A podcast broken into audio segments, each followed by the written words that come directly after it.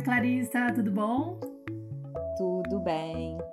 Estamos aqui reunidas para mais um episódio da Tenda Materna e hoje com uma convidada super especial, querida, que é a Malu, mãe da Liz e da Bel, casada com o Diego, arroba músico pai, idealizadora do perfil Universo da Liz e Bel e do curso Universo do Brincar.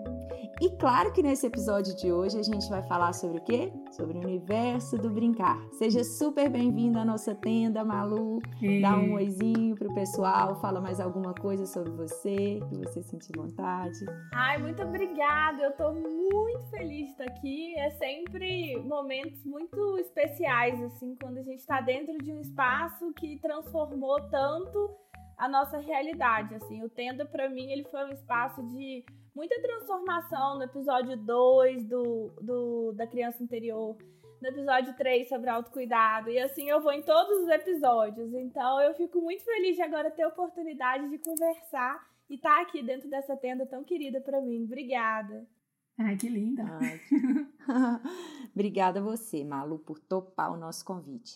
Então, conta pra gente um pouquinho como é que surgiu o universo do brincar, como é que esse tema começou a fazer parte aí da sua vida, junto com a chegada das meninas. Conta pra gente um pouquinho. Uh, começou, na verdade, com o Instagram pessoal, em que a família morava longe, e aí eu comecei a colocar as fotos das meninas para as avós de longe acompanharem. E aí eu comecei, mais ou menos, quando a Alice tinha cinco meses, eu comecei a fazer algumas brincadeiras dirigidas por ela. E aí, através desse, desse tipo de postagem, eu comecei a seguir pessoas que também faziam esse tipo de é, interação com a criança.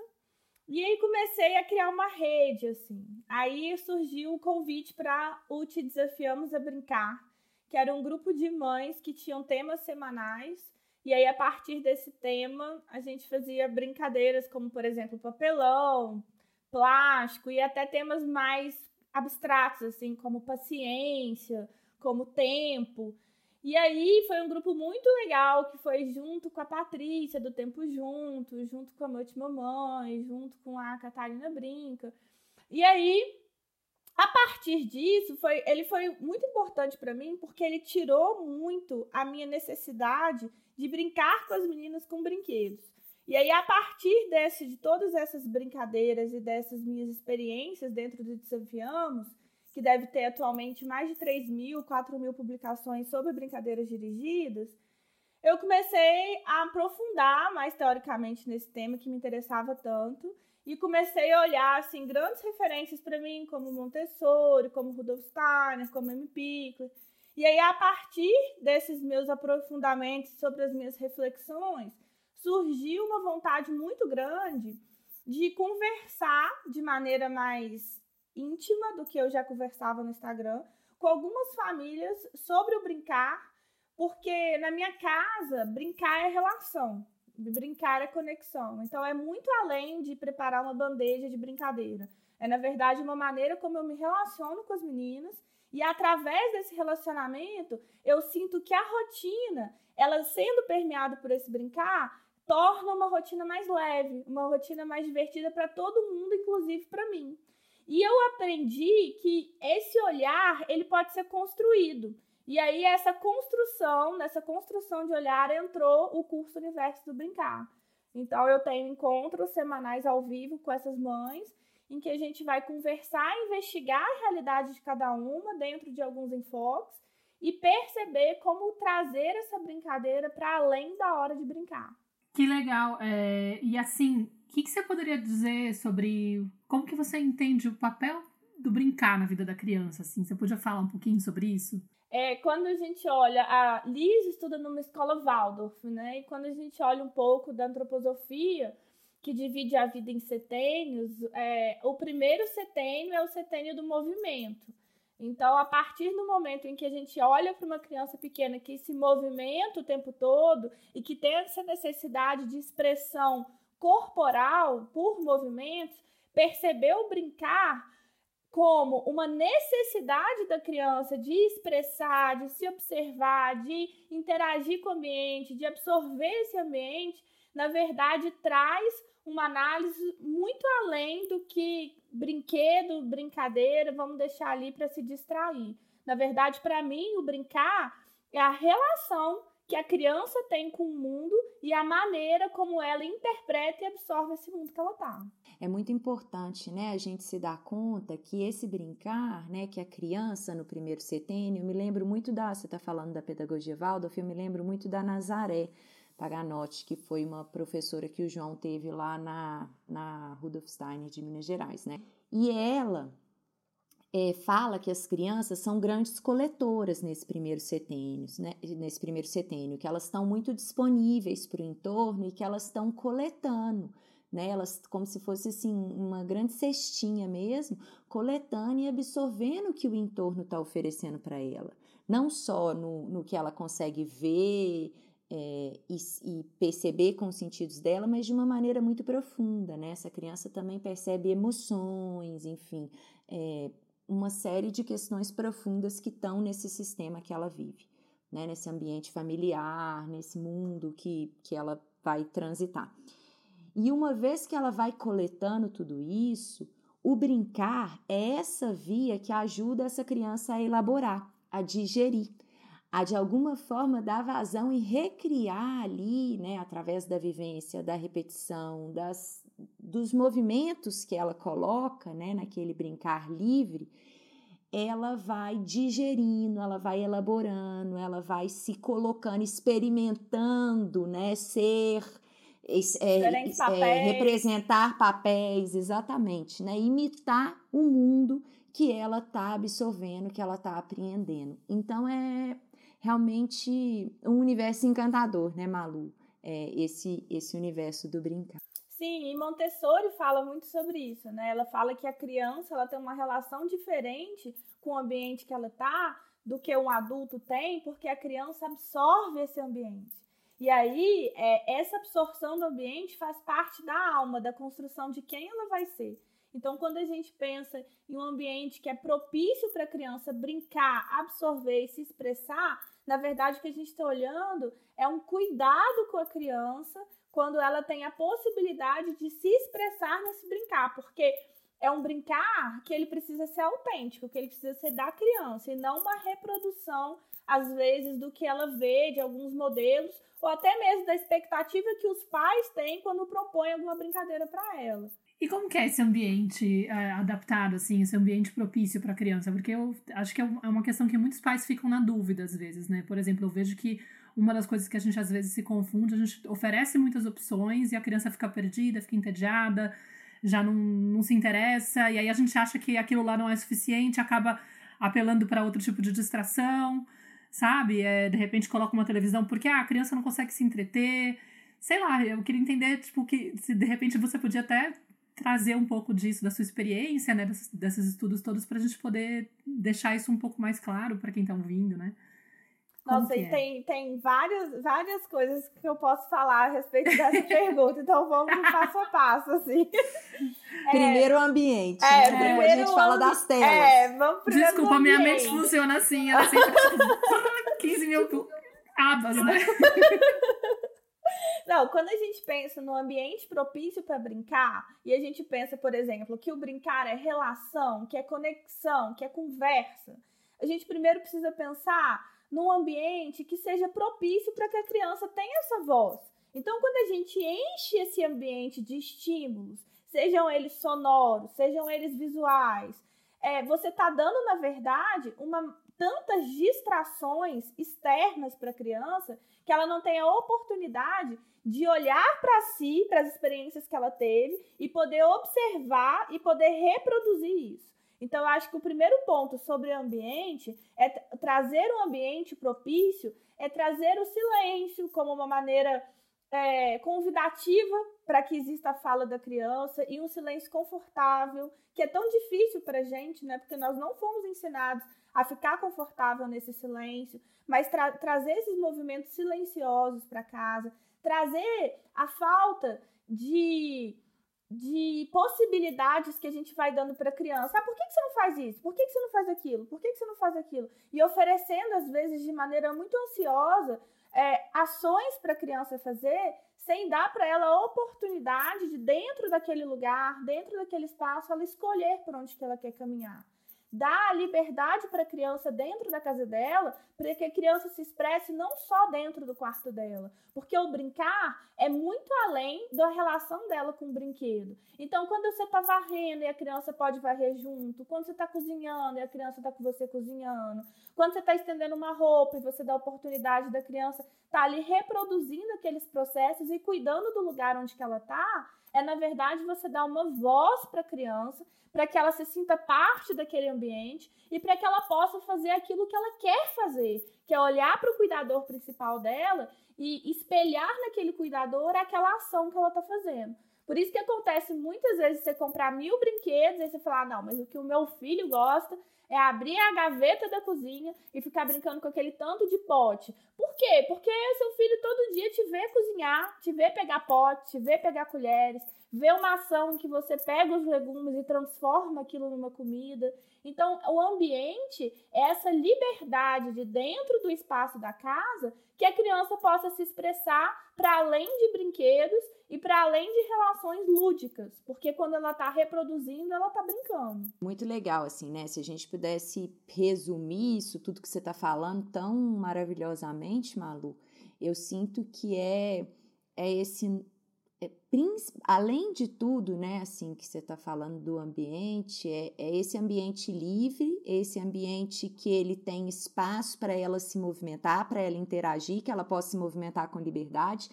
E além disso, eu sinto que você está chamando atenção também para o adulto como parte desse ambiente, como esse ser que está ali constantemente inspirando esse movimento, esse fazer da criança, né? Porque as crianças elas estão constantemente movimentando, né? Elas são puro movimento.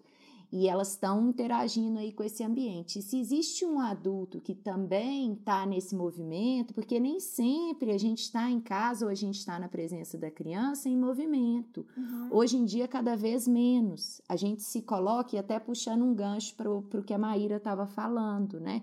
A gente se coloca na frente da criança, na presença da criança, muito com o nosso corpo muito paralisado, muito na frente de telas, né, de, de celular, de tablets, de computadores, porque muitas vezes o nosso trabalho, ou às vezes nem é trabalho, assim, as distrações, o que nos, dão pra, o que nos dá prazer é estar tá ali na frente dessas telas.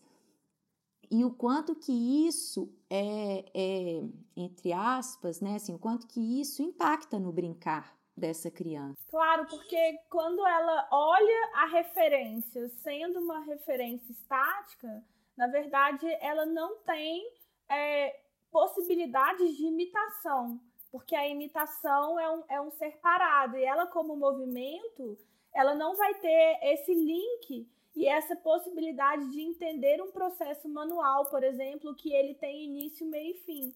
Quando a gente pensa em tela, quando a gente pensa em televisão, são oportunidades sempre muito prontas, muito rápidas, muito com muito estímulo e que aquilo reverbera na criança não só na hora que ela está ali assistindo, mas que reverbera às vezes de uma maneira é, muito mais grandiosa que seria o comportamento, a modelagem do brincar. Então a criança ela vai brincar se ela tiver aquele personagem. A criança ela vai brincar se ela reproduzir aquela situação. E ela não tem mais um brincar genuíno, uma expressão. Ontem eu estava escutando uma entrevista assim maravilhosa aqui, só que era em espanhol. E a mulher, ela é uma ativista desse movimento do brincar mesmo, do brincar livre, ela anti anti telas, né, anti pantalhas. E depois vou te passar o link. Quero Mar, ver assim, com certeza. Maravilhoso, vou passar para você também, Malu. Maravilhoso. E ela falando exatamente sobre isso, assim, que além disso que você está falando, né, é que as telas elas liberam alta dose de dopamina no cérebro da criança, que é esse hormônio responsável pelo prazer, pela satisfação. Mas são doses totalmente é, não naturais, assim, que a criança é diferente de, por exemplo, quando ela tá, sei lá, andando numa bicicleta, balançando numa rede, fazendo uma caminhada, jogando uma bola, brincando de boneca, assim, que é liberado dopamina, com certeza, né? Ela vai sentir, pra, ela sente prazer em estar tá ali naquele movimento, mas que quando ela tá na frente de uma tela, essas doses, elas são muito altas. E isso impacta o funcionamento do cérebro, assim, isso impacta esse cérebro que ainda está se desenvolvendo de uma forma extremamente negativa e condiciona a criança a querer sempre essa alta dose de estímulo e de dopamina. Então, a vida real, o andar de bicicleta devagarzinho, que, que eu levo tempo para eu aprender, ou o, o, brincar ali sozinho durante um tempo com os meus bonecos, com com que com que tá ali, né? Isso perde a graça. A vida como ela é, no ritmo que ela é, fica sem graça. Já não é suficientemente estimulante para ela, né? Não, e a gente percebe claramente, se a criança ela começa a ficar exposta muito tempo na televisão, é, é, ela começa a rejeitar qualquer outro tipo de atividade. Ela fala: "Não, eu quero voltar para casa, eu quero ir para casa", né? Tipo, você começa a ver tipo, não quero ir embora, não quero sair, não quero fazer não sei o quê. Aí você tem que entrar num processo de convencimento e você percebe que na verdade o que ela quer é garantir que ela fique na frente da televisão. Do tipo, se passou, sei lá, um fim de semana que ela teve que ficar muito exposta porque deu algum a gente que não tem rede de apoio, né? e de repente vai precisar colocar isso porque usa de opção, eu já, eu já percebi movimentos da Nara, sabe? Dela de repente. E aí eu ficar explicando assim, Alfonso, ela tá fazendo isso porque ela quer ficar na frente da televisão. A gente vai ter que dar uma forçadinha e fugir com ela daqui para ela desintoxicar. Porque senão ela vai ficar querendo fugir para isso. Tipo, a gente tá expondo muito e tem que, tem que, sabe? Vamos ter que reavaliar isso. E é super é muito claro, é muito evidente. E assim, a gente ainda tem hoje em dia um problema um pouco mais grave que, por mais que existem parcas leis é, sobre a questão de propaganda na televisão, elas ainda existem. Mas quando a gente chega, por exemplo, dentro de tablets, celulares, youtubers da vida, você chega num outro problema que você coloca como consumismo, que você coloca como relação de objeto, que você coloca como relação de brinquedo, sobre itens colecionáveis que são quase infinitos. E aí você vai chegando num ponto em que aquilo que seria essa ajuda, na verdade, vão criar problemas muito uhum. maiores e, e questões muito mais profundas para serem resolvidas com a criança de uma maneira cada vez mais cedo. É, e além, assim, um outro ponto que eu queria tocar aqui, né? Além, assim, desses excessos que são gerados, né, na tela, de informação, enfim, esse, isso tudo aqui que a gente está falando, é, muitas vezes eu vejo hoje, eu quero levantar uma outra questão, assim, que hoje falta espaço e tempo na rotina dessas crianças para o brincar livre. Às vezes essa rotina ela é muito cheia de atividades e o pai fala assim: "Não, eu vou colocá-la em atividades" e a gente cai num outro lado da moeda, assim, não da mesma moeda exatamente, mas a gente cai num, numa outra questão também que que é importante da gente levantar. Né? Então eu vou colocar ele na natação, no balé, no judô, no, no sei lá mais o que, na aula de inglês, isso e aquilo. Vou encher ele de atividades, é, porque pelo menos ele não fica na frente da televisão. E que também é extremamente é, estressante, impactante talvez. aí para a vida da criança. Eu queria que você pudesse, que você comentasse um pouquinho disso, Malu, sobre esse excesso de atividades e sobre o, a importância do brincar livre. Porque, na verdade, com essas atividades, a gente está mais uma vez condicionando a criança ao mundo de fora. São vários estímulos externos que fazem com que a criança não tenha essa relação e esse entendimento do seu próprio mundo, do seu próprio universo. O Gabriel Salomão do Lar Montessori, ele fala uma coisa muito bonita sobre brincar livre, que ele fala assim que normalmente a criança ela vai escolher algum tipo de brincadeira que sim, a gente pode olhar para um âmbito de desenvolvimento cognitivo. Alguma coisa ali ela, ela vai se desenvolver, porque a criança ela busca por brincadeiras que a desafiam. Então, por consequência, aquilo ali vai ter algum ganho cognitivo. Mas que a maior importância no olhar dele sobre o brincar livre é que o brincar livre ele é alegre, porque ele mostra uma coisa essencial para a criança e que dentro da rotina de hoje em dia a criança não percebe é que no brincar livre o tempo não é escasso, a vida não é urgente. No brincar livre, a criança pode brincar no seu ritmo, pode brincar no seu tempo, fazendo o que ela quer, da maneira como ela quer, com os instrumentos que ela tem, para ter uma percepção da observação do mundo dela, das vivências dela, das experiências dela que ela está absorvendo e digerindo aquilo naquela brincadeira. Então, isso você tira da criança quando você coloca no inglês, quando você coloca numa natação, quando você coloca em alguma atividade lúdica, porque você está mais uma vez chamando a criança para fora. E é o que o mundo faz com a gente. O mundo é urgente. A vida é escassa. A gente está sempre atrás precisando se atualizar. E a gente traz isso para a criança que está ali muito pequena em formação. E isso traz uma desconexão muito grande da criança com ela mesma. Então, a, o brincar livre, além de ser essa expressão, é essa relação interna, desse mundo interno, que nesse início, nessa base, nessa fundação de construção do indivíduo, é tão importante que ela tenha essa ligação dela com si mesma, para ela poder entender a si e aí no futuro ela poder, a partir desse entendimento, gerar essas conexões, essas relações com o lado de fora. Nossa, maravilhoso, maravilhoso, assim. E aí a gente fica, às vezes, assim, né, querendo é, construir ou inspirar uma autonomia e nada que vai é, nessa criança, que os nossos filhos sejam autônomos, sejam independentes, né? E nada mais fortalecedor para essa autonomia que respeitar esse tempo e esse ritmo da criança, né? Que dá tempo para ela elaborar, para ela digerir, para ela vivenciar o mundo ali no tempo dela e se relacionando profundamente é o que você falou no início, né, Malu, assim, que para criança o mundo é vivo, o ambiente é vivo, né? Ela e o ambiente são uma coisa só. É lindo de ver como que as crianças estão quando elas, né, tão, como que as crianças se relacionam com o ambiente, tudo tem vida, elas estão profundamente presentes, entregues ao momento, ao que elas estão fazendo, quando a gente permite que elas que elas brinquem, que elas estejam ali, que esse tempo delas seja respeitado. É lindo demais, que, que maravilha. Que e eu sinto tá uma, uma conexão muito grande com as meninas quando elas me chamam para esse presente. Porque quando eu brinco com elas, é o momento em que eu tô ali inteira, percebendo o mundo delas e percebendo a visão de mundo delas. Então, por exemplo, quando a Liz ela pega um boneco e joga o boneco e fala, eu não gosto de neném, e não sei o que, e joga o boneco pela janela, ela tá me mostrando muito claramente que naquele momento ela está sentindo ciúmes da irmã mais nova. Ela não uhum. vai chegar para mim e falar assim para mim: "Nossa, mamãe, você tá passando muito tempo com a Bel, a Bel só fica no seu colo". Como que ela vai me contar isso? Quando eu sento para brincar com ela, ela pega o bebê e joga fora.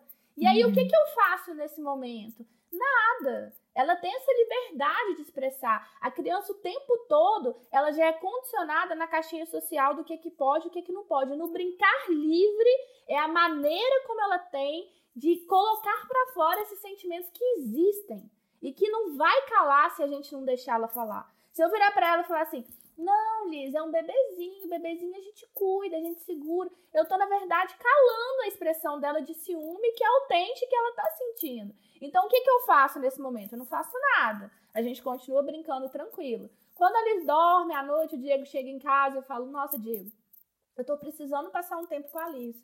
Alice tá sentindo a minha falta. Tem jeito amanhã você ficar com a Bel para eu poder sair com ela? Então, o brincar livre, ele é uma comunicação. É, é nesse ponto que eu digo que ele é relação. Porque se ela expressa o mundo interior dela nesse brincar, e eu tô ali em algum momento escutando ela nessa comunicação, eu tenho a oportunidade de agir no ambiente. Eu tenho a oportunidade de criar momentos e, e conectar com ela, por exemplo, nesse exemplo da boneca.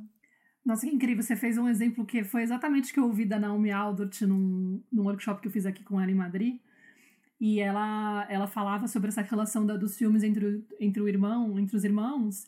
De, uma das maneiras que a gente pode fazer para poder ajudar a criança a superar isso é fazer tipo um trabalho terapêutico com brincar. Ela falou, é muito comum, por exemplo, dar o boneco para a criança para ela expressar os ciúmes dela. E aí é, ela falava assim, e o, o adulto ele pode participar por exemplo, vamos supor que a, a criança pega o boneco e começa a jogar e fala, eu quero que tipo, ele morra, que ele caia do penhasco. E aí, ah, você quer que ele caia do penhasco? Você... Aí ela faz, você pode fazer a trilha sonora. Então vamos fazer. Do tipo, ter um olhar muito amoroso, sem julgar, porque entender, tipo, de entender que aquele momento ela precisa realmente tirar aquele incômodo para fora, né? E aí você ajudar ela a expressar aquilo para que ela possa realmente ter um espaço onde tipo, ela não vai querer matar o irmão, né? Não é real aquilo, mas é uma forma dela poder liberar aquilo.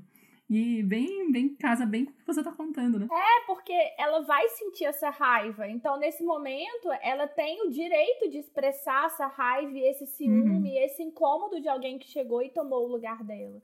E a gente condiciona o brincar a relações e comportamentos sociais. Então a gente já fica preocupado. Nossa, meu filho tá fazendo isso. Sabe? Quantas vezes a Bel já morreu na brincadeira da Liz? Sabe? É. Por quantas vezes a Alice fala que a família, vou montar nossa família. Um bonequinho papai, um bonequinho mamãe, um bonequinho Liz e dois cachorros. E ela fala, a família tá completa. E aquele momento é o momento dela de mostrar esse incômodo e ela tem o direito de sentir incomodado. Uhum. E eu tenho, como adulta, a capacidade de entender que ela não quer matar a irmã. Eu uhum. tenho, como adulta, a, esse olhar atento sobre possibilidades de ação para o futuro, mas não possibilidades de tolir ela naquela expressão do que, que ela está sentindo, porque aquilo é verdadeiro para ela. É exatamente isso que você falou, né? Você percebe, então, que aí existe uma dor que você precisa ajudar ela a, a, a, cuidar disso, ou preciso dar mais atenção para ela, porque ela realmente está sentindo. Tanto é que deu para sentir nesse momento. Malu, eu queria muito falar de um assunto que eu adoro, a gente adora aqui na tenda, né, da, de tocar na nossa infância também, fazer essa relação de contar um pouco da nossa história. Então eu queria que você contasse um pouquinho da sua experiência, é, de como que foi brincar na tua infância. Por quê? É porque, por exemplo, para mim é uma questão que pega muito. Eu, é, eu considero assim que eu fui, quando, quando eu lembro assim da minha, da minha história de, de infância, até já contei com, já falei isso para você, a gente trocou uma vez alguns áudios por WhatsApp, né? É, e eu me abri para você em relação a isso. Quando eu era criança, eu acabei ficando séria muito cedo, assim, né? Por uma questão de, acho que, provavelmente porque me nomearam a criança boazinha, criança que não dá trabalho, não sei o quê, mas por algum motivo eu não consigo conectar e me lembrar de muitas situações de brincadeira. A não ser mais com a minha irmã, assim, mas eu lembro que na escola, por exemplo, eu tinha muita dificuldade de me, me soltar, de, de fazer travessura, de subir no trepa-trepa.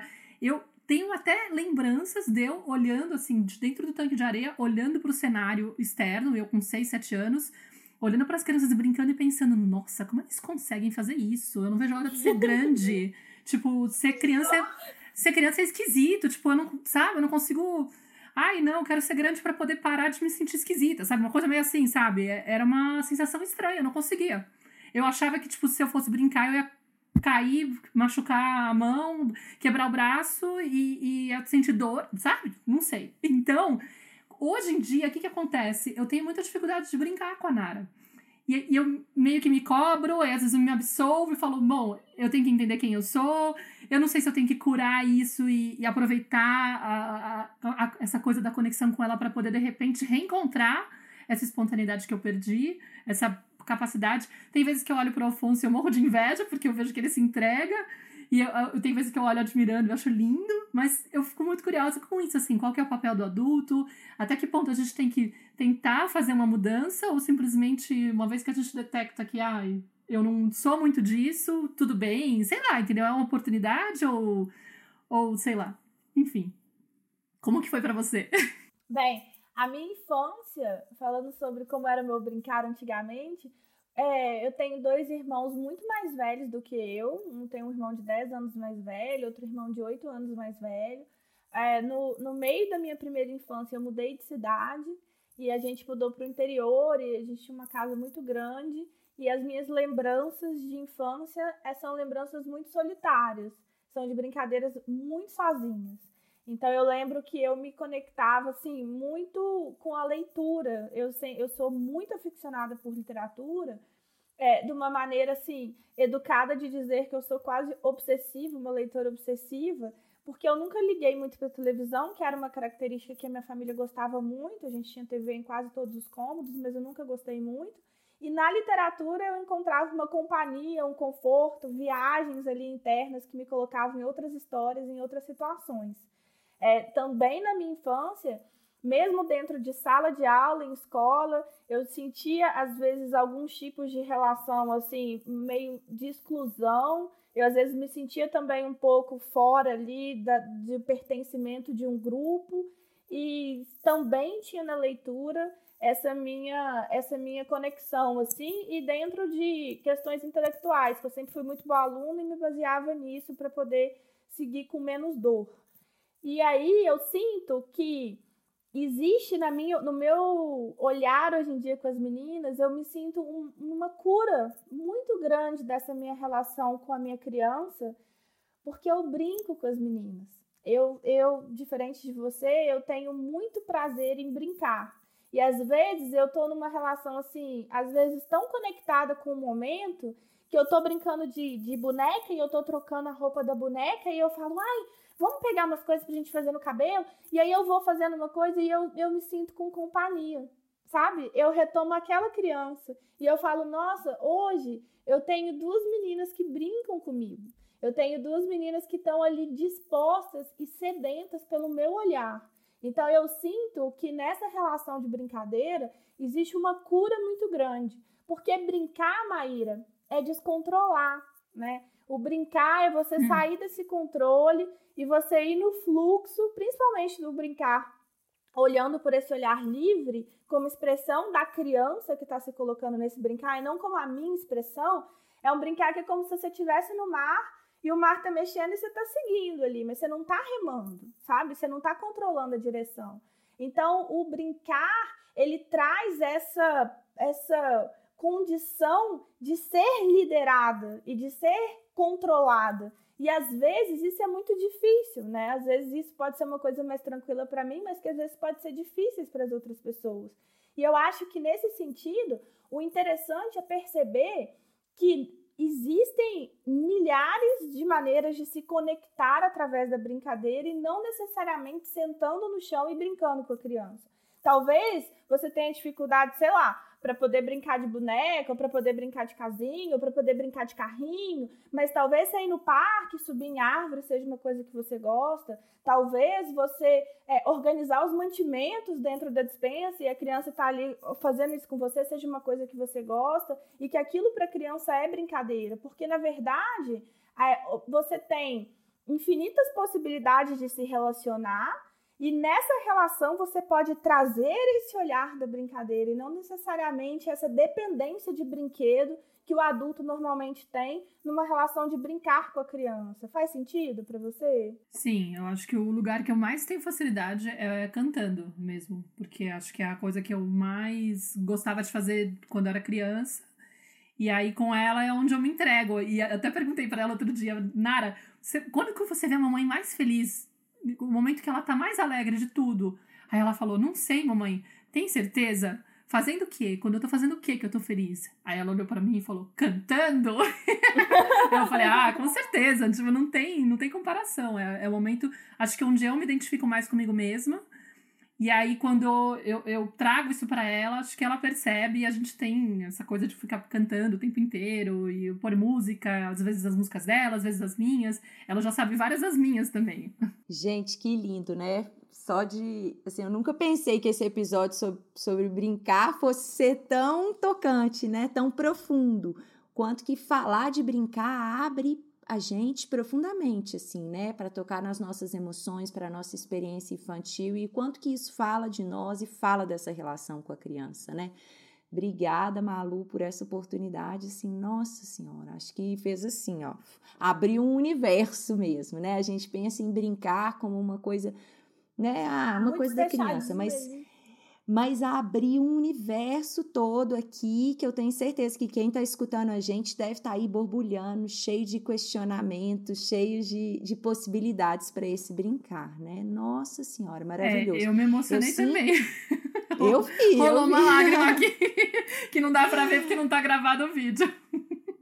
Eu vi, Ma, E, e, assim, eu sinto que, que esse caminho, né, é exatamente isso que a Malu falou, sabe? É, às vezes a gente também se cobra, porque a gente olha para fora, né, assim, e vê o outro ali, vê, sei lá, o seu marido, ou um outro pai, ou uma outra mãe, brincando ali, e parece que tá se divertindo, e às vezes tá realmente, tá entregue, tá e, e você sabe, olha que maravilha, você sabe algo que te dá muito prazer e a sua filha percebe isso, é tão nítido que ela percebe. Então, essa conexão pelo brincar vai ser pelo canto. Né? O que a Malu falou, às vezes é organizando um armário, às vezes é cantando e dançando junta. Não significa que você vai participar de todas as brincadeiras, que você tem que estar ali disponível o tempo inteiro e que é, você vai sentir prazer o tempo inteiro nessas brincadeiras. Mas se você sabe de um momento que te abre para esse espaço, que você solta a sua voz, que você entrega e que a sua criança vem junto e que aquilo é potente e te conecta com seu filho, que maravilha! Que, que incrível! Eu já sou do oposto de vocês, assim. Eu sou do, do correr na grama, do subir em árvore, do jogar bola, de brincar lá de fora, pular corda, pular elástico, eu sou mais desse do movimento. Nossa, pular assim. elástico, depois quando você vier aqui, a gente vai fazer um campeonato. Vamos, eu amo! Eu vou para ir agora, em junho. Vamos fazer uma pulação de elástico, um encontro de brincadeiras de adulto. Vamos fazer isso? Nossa, que é demais, hein? Vamos fazer? Vamos, vamos organizar. Beleza. Tá falado aqui na tenda, hein, gente? As mamães de Belo Horizonte, Belo Horizonte podem vamos cobrar da gente. encontro de brincar. E foi muito legal isso que você falou sobre o brincar de fora, porque principalmente numa vida tão urbana, a gente para de perceber a necessidade da criança de se movimentar grosseiramente. A gente pensa num brincar muito contido, num brincar muito sobre concentração. Então a gente fala: ai, meu filho é pequeno, ele não concentra, ele quer só ele ficar comigo, ele não consegue ter essa relação com ele mesmo sozinho. E isso é muito comum, assim, como pergunta que chega, assim, para mim. E aí, é, eu acho que é importante comentar sobre isso, que é esse olhar antroposófico sobre o ritmo natural, sobre a necessidade que a criança tem de ter momentos internos e de ter momentos externos, assim como o pulmão, assim como o coração, assim como é, os movimentos naturais de dia e noite que existe no mundo. Então, na antroposofia existe esse olhar, e aí esse olhar ele volta aqui num olhar para a criança que uma rotina saudável seria essa rotina em que eu teria momentos dentro e momentos fora. Então, às vezes, o que, que acontece? É, a criança acorda, ela senta para tomar café da manhã, ela entra na cadeirinha, ela amarra na, ela na cadeirinha, aí ela entra numa escola regular, aí ela fica muito tempo sentada, ela tem 10 minutos de recreio e volta a ficar sentada, depois amarra na cadeirinha, depois senta para almoçar, depois ela vai ficar de tarde em casa, vai ver uma televisão, vai ficar ali dentro, e aí você fala, nossa, já tô sem nada, assim, tipo, eu já ainda tenho horas até a criança dormir, então eu vou não sei, preparar uma brincadeira para a criança, ou olhar a criança naquela relação com o brinquedo. E a criança tá borbulhando ali de vontade de sair, de vontade de correr, de vontade de olhar o céu. E aí você oferece uma brincadeira ou oferece um brinquedo e ela fica dois segundos e sai, dois segundos e sai, dois segundos e sai. E aí você começa a questionar aquela criança sobre a relação dela com ela e com a concentração e tal sem perceber como que esse ambiente ele está extremamente apertado. A gente mesmo tem essa história de quando a gente está estressado, de nó, eu preciso correr, eu preciso sair, eu preciso gastar essa energia. E a criança muito mais, porque a criança ela é movimento. E às vezes a gente coloca esse brincar externo como um programa muito social. De ah, no sábado, não, mas eu levo minha criança no parque no sábado e ainda convive com outras crianças e não vive uma conexão dela, vive uma interação social ali, ainda de parquinho, de brinquedo, de e não deixa a criança ver o céu, catar a pedrinha. Então, na minha casa, por exemplo, quando eu morava no apartamento, eu todos os dias saía com a Alice, eu ainda não tinha Bel, eu todos os dias saía com a Alice para andar na calçada. O brincar fora não é um brincar elaborado ele é simplesmente a possibilidade que a criança tem de sair um pouco daquele ambiente comum dela, daquele ambiente que ela já está ali por muitas horas. É inspirar, sabe? Então tinha uma padaria numa esquina, que eu andava dois quarteirões e chegava na padaria, e era hora de comprar pão. E tinha dia que eu nem chegava na padaria. Tinha dia que ela se interessava por umas coisinhas que ela achava. A gente costurou uma bolsinha, que era a bolsinha do tesouro, e ela ia pegando vários lixinhos que ela ia encontrando e várias coisas que para ela eram interessantes. E ela andava na calçada e ela olhava a cor do ônibus, se era o azul ou o laranja. E a gente ia embaixo de uma árvore que na época estava caindo semente. Então, eram coisas muito pequenas, mas na verdade muito importantes para ela naquela brincadeira que aconteciam todos os dias. Então, eu acho importante também olhar sobre essa rotina saudável do brincar. Existe a possibilidade, em algum momento do dia na correria, de descer 5 minutos, 10 minutos, 15 minutos para todo mundo respirar, inclusive a gente. Não tem desculpa, né, Malu? Eu também fazia isso muito quando eu morava em apartamento aí em Belo Horizonte. Quando o João era pequenininho, eu descia e de manhã eu ia para a praça com ele, porque eu tinha essa possibilidade, né? Nessa época o meu horário de trabalho era muito flexível, assim, quando ele era menorzinho eu nem trabalhava. E à tarde eu também saí e dava uma volta no quarteirão. E é exatamente isso, né? Não precisa de nenhuma elaboração, é simplesmente esse espaço para que a gente se movimente, para que a gente expire né? E o adulto como esse esse ser que guia, que olha para essa rotina como um todo e não fica ali julgando a criança por aquele comportamento ali de uma forma extremamente limitada, né? Que a gente possa também expandir o nosso olhar e ver a rotina como um todo, né? E perceber se essa rotina respira, se ela tem ritmo, né? E se ela também tem essa constância que traz essa segurança. Então, assim, acho que que nós tocamos em temas incríveis. É, foi assim, super profundo. Por mim, a gente fecha aqui e tá maravilhoso. Mas você tem alguma pergunta para Malu? Não, não tenho. Eu tô ainda emocionada. e muito agradecida, porque eu acho que você trouxe várias questões que foram muito profundas, né? E, e não sei, acho que pode servir de estímulo para muitas mães. Eu ainda tô tô aqui navegando entre tudo que abriu aqui dentro de mim, porque acho que é um ponto de.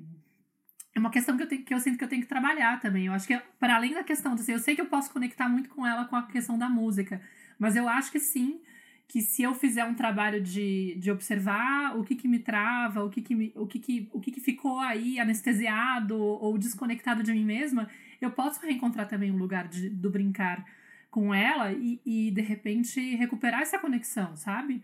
Porque eu, eu percebo que isso tem acontecido em vários aspectos da minha vida, de coisas que eu tenho trabalhado em mim, assim, de várias coisas que eu observo do comportamento da Nara que, que eu percebo que são desafiantes ou que me travam em alguma questão, eu começo a buscar, tem correspondência em mim?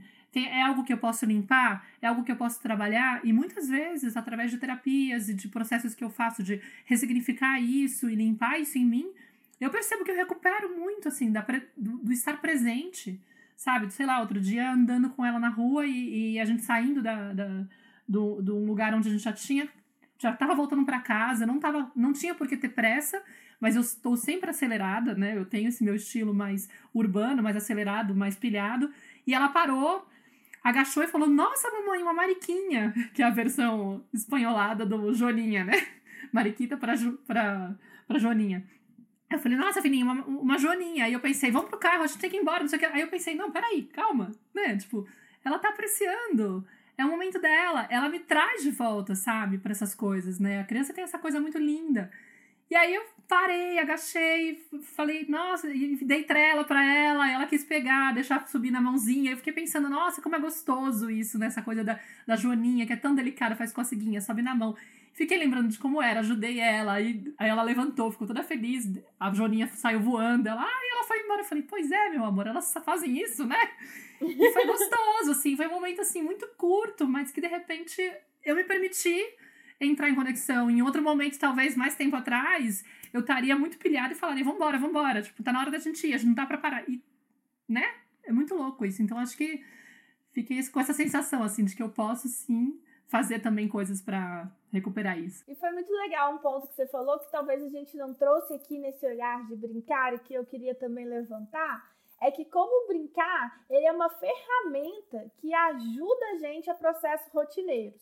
Então eu sinto que, por exemplo, todos os dias são dias que precisam tomar banho. Então eu tenho várias opções de fazer com que as meninas vão para o banho. E as opções clássicas é Olha, todo dia tem que tomar banho, que tem que cuidar do corpo, que tem não sei o quê, nananana, e eu fico num processo muito mental de falar, de explicar, de justificar, de conduzir, aquilo pode trazer algum tipo, sabe, de atrito. Então, existem maneiras em que a gente pode usar o brincar como uma ferramenta para que esses processos de rotina aconteçam. Então, por exemplo, o que atualmente está dando muito certo aqui é assim: chegou a hora do banho, eu não falo nada.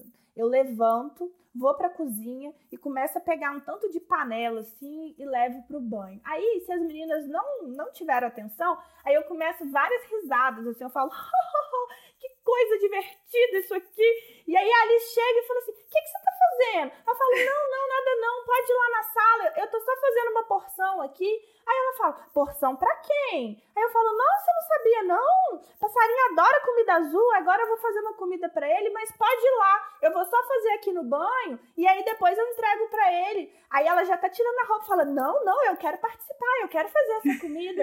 aí eu falo, ah, então tá, então vem aqui comigo que eu vou te mostrar como é que faz. Então vem. E aí, eu não, eu não falei assim, Liz, é banho, precisa. Tá na hora do banho. Não. Sabe? Você consegue nos piores dias, no momento que você tá mais cansado, no momento que você só quer que as coisas sejam feitas, o brincar, ele é uma ferramenta.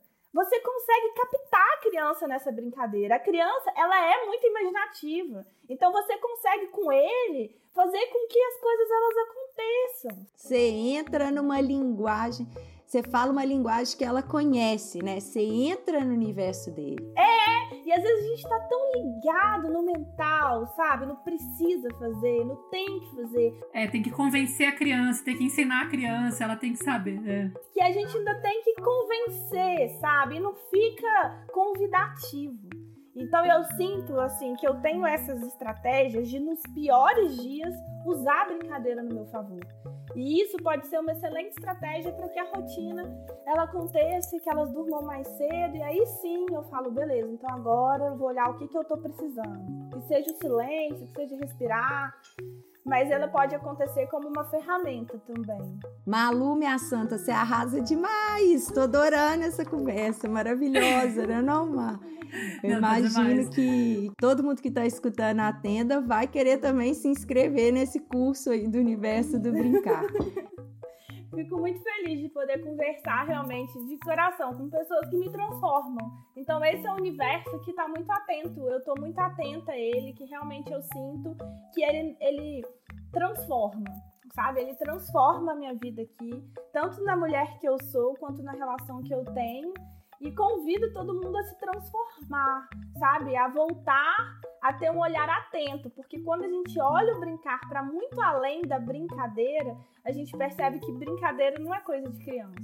Brincadeira é conexão. Malu, eu quero super, super agradecer e já dizer que para mim, esse encontro de uma horinha foi transformador, foi super bonito, foi super profundo.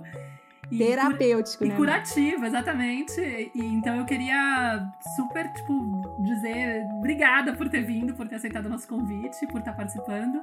Acho que a gente pode fechar, né, para poder encaminhar. É, se vocês gostaram do episódio, por favor, é, compartilhem, coloquem para as pessoas escutarem, é, né, passem para outras pessoas. Se vocês quiserem entrar em contato com a gente, vocês podem escrever para mim no contato arroba cantomaternar.com ou para Clarissa no clarissa@bifamily.com.br ou para Malu no Para mim é no arroba universo da Lizibel ou no malu universo do brincar arroba gmail.com. Maravilha, tá bom?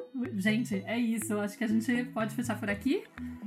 Super beijo para vocês, para os ouvintes também. Um beijo grande, pessoal, e até o nosso próximo encontro aqui na tenda. Beijo, Malu, brigadão, querida. Um beijo, beijo, Maíra. um beijo. Estou muito feliz, uma delícia conversar com vocês. Um beijo, obrigada. Tchau, pessoal. Tchau.